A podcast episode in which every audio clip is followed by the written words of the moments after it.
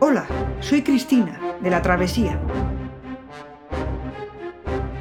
Con este episodio entramos en el periodo clásico de la filosofía griega, el más conocido, el que corresponde a la época de gloria de Atenas, cuando vivieron Sócrates y los sofistas.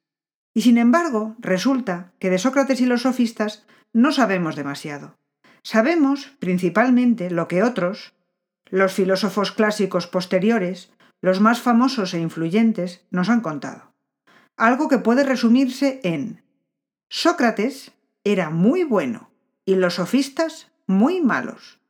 Tanto que incluso hoy llamar a alguien sofista significa que habla para no decir nada, que lo que quiere es enredar, que su discurso es hueco e inútil. ¿Es esto verdad? ¿Quiénes fueron los sofistas? ¿Y quién fue Sócrates? ¿Otro sofista? Si hubiéramos podido preguntar a los filósofos griegos, los cínicos habrían dicho que era el fundador de su escuela, los estoicos que fue el primero de ellos, y Platón habría dicho que de ninguna manera, que Sócrates buscaba la verdad, como él. Si los analizamos de cerca, veremos que hay muchos puntos en común entre Sócrates y los sofistas, y también que un abismo los separa. Además veremos que con ellos se pierde interés por algunos temas, se profundizan algunas tendencias que ya existían, y hacen entrada en filosofía elementos nuevos, o que por lo menos no nos han llegado en lo que se conserva de las obras de sus predecesores. Así, ni sofistas ni Sócrates muestran particular interés por la filosofía natural ni por la ontología. Disfrutan discutiendo, utilizando la lógica para desarmar dialécticamente, dialogadamente a sus oponentes, y es ahora cuando las cuestiones éticas y políticas pasan a ocupar más espacio. Además, como gran novedad, la ironía, el sarcasmo, la provocación y el sentido del humor pasan a ser grandes armas de todos ellos. Hay tres elementos centrales de la cultura griega que analizaremos para entender mejor a unos y a otro. El logos, la palabra, la paideia, la educación, y la arete, la virtud. Lo que piensan de los tres, Sócrates y sofistas, es fundamental para entenderlos y diferenciar sus posturas. Gorgias, el sofista más famoso, nos muestra la importancia de la palabra y de la argumentación, o sea, el logos, en Elogio de Helena. Se refiere a la Helena que causó la guerra de Troya. Analiza cuáles podrían haber sido las causas de que abandonase su patria para ir a Troya y la disculpa. Pudo ser por amor, lo que no se puede evitar. Pudo ser porque la raptaran violentamente, cosa que tampoco se puede evitar. O pudo ser porque fuera persuadida con argumentos que la convencieron. Si fue así, Helena cayó bajo la seducción del Logos, y Gorgias aprovecha para demostrar que el poder de la argumentación y de las palabras puede ser muy grande, incluso mágico. Si fue la palabra lo que convenció y engañó a su alma, tampoco de esto es difícil defenderla y disipar su culpa, del modo siguiente. La palabra es un poderoso magnate que con un cuerpo pequeñísimo y totalmente invisible realiza acciones divinas. Puede, en efecto, hacer cesar el temor, eliminar el dolor, provocar el gozo, aumentar la compasión. Los hechizos inspirados por medio de las palabras se convierten en creadores de placer, eliminadores de la tristeza. Pues mezclada a la opinión, la fuerza de encantamiento hechiza al alma, la persuade y la transporta con su seducción. Dos artes de seducción y de hechizamiento se han inventado, son los errores del alma y los engaños de la opinión. Aquí vemos cómo el amor de los griegos por el logos y su interés por el diálogo y la discusión derivan ya en los sofistas en la importancia del estudio de la retórica, que tan importante será después en el helenismo y época romana. Si dominas el logos, puedes persuadir a quien tú quieras de lo que tú quieras, esta es un arma muy poderosa y los sofistas son los expertos que te ayudarán a que puedas dominarla. Esta actividad es fundamental en el siglo V a.C. en Atenas, porque Atenas era una democracia y en ese momento fluye el dinero a raudales hacia la ciudad. Atenas, contra pronóstico, logró ganar la Primera Guerra Médica, es decir, derrotó a los persas, que objetivamente eran muchísimo más poderosos. En la batalla de Maratón, cuando nadie quiso ayudarles, pero su ingenio logró la victoria militar. A partir de ahí, Atenas se enriquece a gran velocidad. Es por eso que en este momento se construye el Partenón, trabaja Fidias en sus frisos, escriben Sófocles y Eurípides, al tratarse de una democracia, los considerados ciudadanos podían optar a cargos públicos. Los juicios tenían un proceso de confrontación entre acusación y defensa. En el ágora, las opiniones de todo tipo podían ser defendidas. Por eso, desde todo el mundo griego acuden a Atenas personas brillantes, expertas en educar en el arte de la oratoria. Estos son los sofistas. El término sofistés que procede de sofos, que es sabio, significaba maestro de la cultura, una especie de especialista en educación. Aunque ahora nos sorprenda, entonces la palabra sofista encerraba un concepto superior al de filósofo, que simplemente significaba amante del saber, ya que el sofistés es un técnico, alguien que conoce y domina la cultura. Muchos de los datos sobre los sofistas se los debemos a Platón, quien habló de ellos en términos casi siempre despectivos, pero en su diálogo Protágoras ofrece una definición de sofista como didascalos, paidellas, caí, arete, es decir, maestro de la educación y de la virtud. La educación, la paideia, sigue siendo muy importante en la cultura griega, pero ahora es educación superior para poder destacar en política. Por eso se hacía necesario dominar el lenguaje y ser muy hábil en el discurso. Para poder tener éxito era necesario saber discutir. El lenguaje se hace protagonista para poder ser utilizado en las discusiones. Era necesario conocer los mecanismos de una buena discusión hablada. Había que dominar la palabra y el razonamiento, el logos en todos sus sentidos, porque persuadir y convencer se hace con argumentos racionales. Ahora hay un grupo de personas suficientemente amplio, en Atenas, que demanda este tipo de educación y se la puede pagar. Los sofistas acuden allí a compartir sus conocimientos y técnicas, y así sus alumnos podrán alcanzar el éxito en la ciudad. Así que los sofistas fueron muchísimos, no necesariamente de Atenas, y no necesariamente interesados en absoluto por la filosofía. Sin embargo, los dos más famosos, Protágoras y Gorgias, sí tienen un impacto filosófico relevante. Nos ha quedado muy poco de lo que escribió Protágoras, solamente algunas frases. Sabemos que escribió antilogías acerca de los dioses, la verdad o discursos demoledores y sobre la constitución primordial. Se puede decir que las características fundamentales de su pensamiento son el relativismo y el escepticismo. De su obra sobre la verdad nos ha quedado su famosa frase El hombre es la medida de todas las cosas, de las que son en tanto que son y de las que no son. Es decir, nada es absoluto. Es el hombre quien valora y puede haber tantos criterios de valoración como hombres. Esta idea es revolucionaria frente a una filosofía dominada por los conceptos de Parménides y es diametralmente opuesta a la filosofía de Platón. El relativismo tiene una serie de implicaciones éticas y políticas, ya que el propio bien es relativo, lo mismo que la ley. Por eso Protágoras basa la convivencia en el consenso.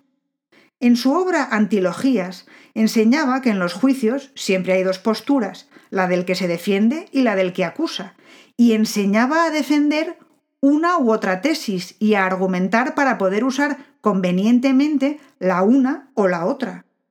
Parece que tenía una postura agnóstica respecto a la existencia de los dioses. De su obra acerca de los dioses solo se conserva la primera sentencia.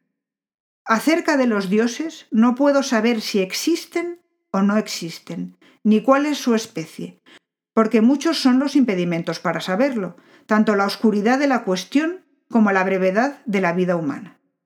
Esta actitud escéptica llega a su culminación con Gorgias, el más brillante de todos los sofistas. Precisamente por esto, Platón, en su diálogo Gorgias, lo criticó porque consideraba que al no tener interés por descubrir la verdad, cuando enseñaba el arte de discutir, no le importaba usar argumentos solo para defender las propias tesis del que argumentase. Consideraba que su influencia en alumnos desaprensivos era muy nociva.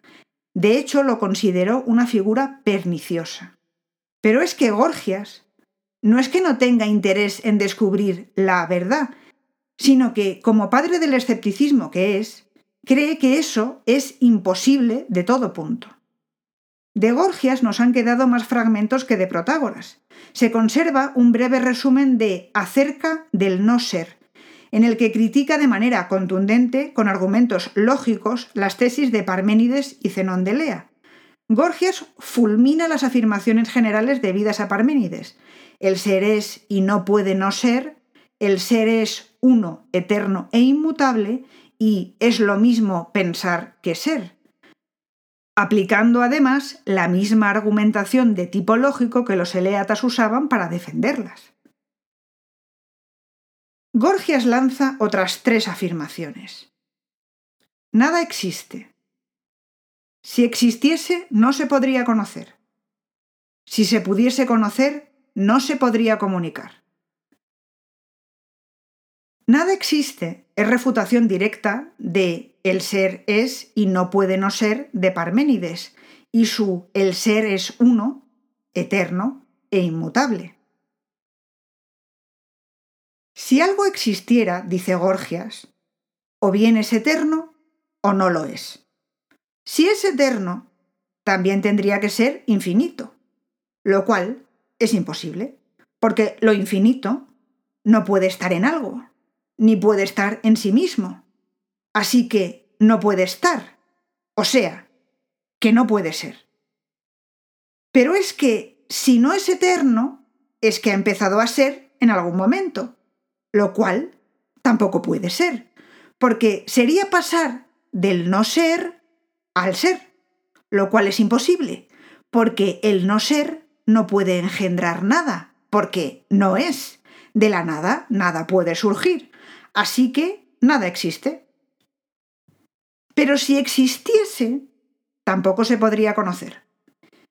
Si el conocimiento es del ser, si es lo mismo pensar que ser, como dice Parménides, entonces el no ser no podría pensarse. Y sí se puede pensar. Además, no habría lugar alguno para el error, lo cual es absurdo.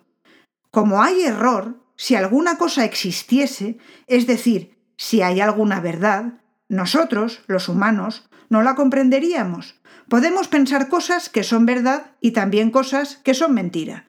Es decir, el conocimiento tampoco existe.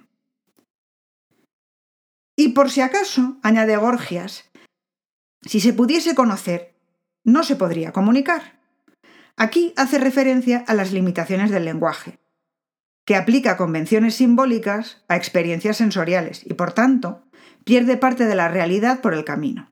Por ejemplo, hablar del frío o del calor, de un color u otro, traerá a la mente del oyente sensaciones, aunque sea mínimamente diferentes a las de la persona que habla, impidiendo la transmisión completa de la experiencia que se quiere reflejar.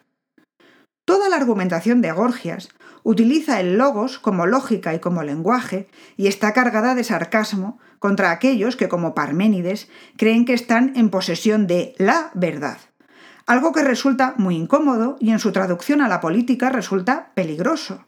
Esto es lo que Platón no puede soportar de los sofistas. Si la verdad no está en ninguno de los dos lados de una argumentación y los sofistas lo que te enseñan es a que puedas defender tu opinión frente a cualquiera, los valores están en peligro. Y sin embargo, resulta que Platón acabará aplicando este tipo de razonamiento lógico en sus diálogos menos conocidos, cuando se replantee la validez de Parménides. Y sobre todo, sin embargo, no es que los sofistas se alejen de los valores griegos, es que tienen una posición distinta a la de Platón sobre ellos. El logos es un instrumento. La paideia es la posibilidad de educar, a quien pague, eso sí, para que pueda utilizarlo, y mejorar su vida o tener éxito en la sociedad que le rodea. Y la arete, la virtud. Veamos un ejemplo del propio Gorgias. En la defensa de Palamedes, Gorgias presenta el mito de la acusación que hizo Ulises a Palamedes de alta traición y cómo éste fue condenado por la habilidad retórica de Ulises. Por esto, Gorgias definía al Logos como el artífice de la persuasión. Gorgias quiere destacar la importancia de ser un buen orador, pero utiliza a Ulises, un héroe, un aristoí, Nadie diría que Ulises no es reflejo de la virtud como la entendían los griegos. Y resulta que Ulises lo que tiene es su ingenio. Gana la guerra de Troya gracias al engaño que es el caballo de Troya. Y en la Odisea sus juegos de palabras y astucia le sacan de muchos aprietos. Así que podríamos decir que Gorgias está defendiendo una versión también tradicional de virtud, aunque a Platón no le guste. Pero, ¿y Sócrates? ¿Qué sabemos de las versiones de Sócrates de Logos, Paideia y Arete? El problema que tenemos cuando intentamos saber qué pensaba y qué quería Sócrates es incluso mayor que el que se presentaba con los sofistas, porque en el caso de estos al menos tenemos fragmentos de su obra escrita, pero ahora con Sócrates solo tenemos opiniones y perspectivas de otros, que aunque todas vayan encaminadas a defender que era muy bueno, son discordantes. Parece que el aura y magnetismo que rodeó su figura marcó a todos cuantos lo conocieron, pero precisamente todos ellos, cuando cuentan algo de él, querrían apropiarse de ese carisma para decirnos, ¿veis? Sócrates pensaba como yo pienso. Tanto los cínicos como Platón dirán, yo soy el más digno heredero de Sócrates, y a la vez se despreciaban profundamente entre sí. Así que algo hay que no encaja. Por si fuera poco, las dos fuentes escritas más extensas sobre Sócrates son los diálogos de Platón, en los que sabemos que Sócrates es un personaje que dice lo que Platón piensa, y Genofonte, que lo presenta como una persona piadosa y bondadosa hasta la extenuación, incluso en el juicio en el que acabó condenado a muerte, algo que tampoco encaja, puesto que sabemos que sus palabras en el juicio provocaron fuerte irritación en los jueces. La primera pregunta debería ser si Sócrates era un sofista.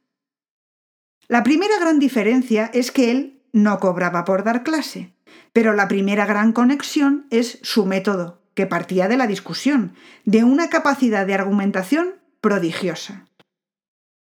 Sócrates daba clase caminando por la calle, sin apuntar jamás nada, hablando con aquel que se le acercara, sin poder preparar cuál sería el tema. Y a pesar de eso, su éxito siempre era que fuera cual fuera el punto de partida, sería capaz de ganar esa primera discusión al alumno para demostrarle su ignorancia. Sócrates quiere que el alumno sea consciente de su propia ignorancia, porque si crees que lo sabes todo, jamás podrás aprender. Tienes que descubrir por ti mismo que no sabes, es decir, conocerte. Por eso, el primer paso de su método, llamado ironía, consistía en conseguir, mediante una serie de preguntas, que el alumno reconociese que aquello que creía saber realmente no lo sabía. A veces sus alumnos, jóvenes de clases dirigentes y acomodadas, se enfadaban con él. Pero en el momento en el que por fin admitían su ignorancia, Sócrates consideraba que ya estaban preparados para empezar, entre todos, incluido él mismo, a encontrar el conocimiento. Esa es la segunda parte de su método, llamada mayéutica, que consistía en la búsqueda de la definición universal de conceptos de componente ético, como por ejemplo justicia. Así se entienden sus dos frases más famosas, solo sé que no sé nada y conócete a ti mismo. Tienes que reconocer tus propias limitaciones, tu ignorancia, ser honesto contigo mismo para poder aprender algo y poder alcanzar la virtud. Este es el núcleo fundamental del pensamiento de Sócrates. Así se distancia de los sofistas, aunque está utilizando su misma arma, el lenguaje, el logos. De hecho, se cree que Sócrates asistió a clases de sofistas y así aprendió estas técnicas, pero él mismo, en el momento en el que los sofistés eran lo máximo, no se consideraba tal. Al revés, él se llamaba filósofo porque solo era un amante de la sabiduría y no un sabio. Él mismo quería marcar la distancia que les separaba porque su ideal de paideia también es distinto. La finalidad de su paideia consiste en que Sócrates pretende que el hombre consiga la autarquía, es decir, el dominio de sí mismo para así lograr la arete, la virtud. El núcleo del asunto no es armar al alumno para el éxito social, sino convertirlo en un buscador de conocimiento que sea honesto consigo mismo y por ello honrado y bueno, porque Sócrates recoge la idea de que el hombre sabio es necesariamente bueno, y por tanto, si él armaba a sus alumnos para, desde la honestidad intelectual, lograr algún conocimiento, los estaba convirtiendo en buenos ciudadanos. Porque Sócrates, a diferencia de Protágoras y de Gorgias, sí era ateniense y ante todo, recogiendo el ideal griego de que el todo es superior a las partes, quería lo mejor para la ciudad, a través de formar a los mejores ciudadanos y de criticar todo lo que le pareciera corrupto y equivocado. Esta cuestión también es espinosa, puesto que será la que le llevará a ser condenado a muerte por la propia ciudad de Atenas. Sócrates era un ciudadano crítico e incómodo, además de estrafalario, siempre descalzo, vestido con harapos y discutiendo por la calle con sus alumnos, lo que estaba formando era una serie de ciudadanos críticos, también en su búsqueda de definiciones de conceptos éticos, no adaptables necesariamente a la idea mayoritaria en un momento dado. Sócrates vivió en parte la gloria de Atenas, pero en su vejez Pericles ya había muerto. Atenas entraba en decadencia y una constante convulsión política entre la tiranía y una democracia cada vez más débil. Sus ciudadanos autárquicos moralmente resultan un problema, y él se granjea tantos seguidores apasionados como enemigos. Así es como se le acusa de impiedad y acaba condenado a muerte. Pero Sócrates, como ciudadano ateniense que busca ser honrado, tenía que cumplir la ley. El cumplimiento de la ley es un deber dentro de los ideales griegos mucho más elevado de lo que puede ser ahora. A Sócrates, al acusársele de un delito, se le está diciendo públicamente que desprecia la ley de Atenas, algo que él no podía tolerar. Nótese que el fin de la acusación no era su muerte, sino que tuviese que exiliarse de la ciudad.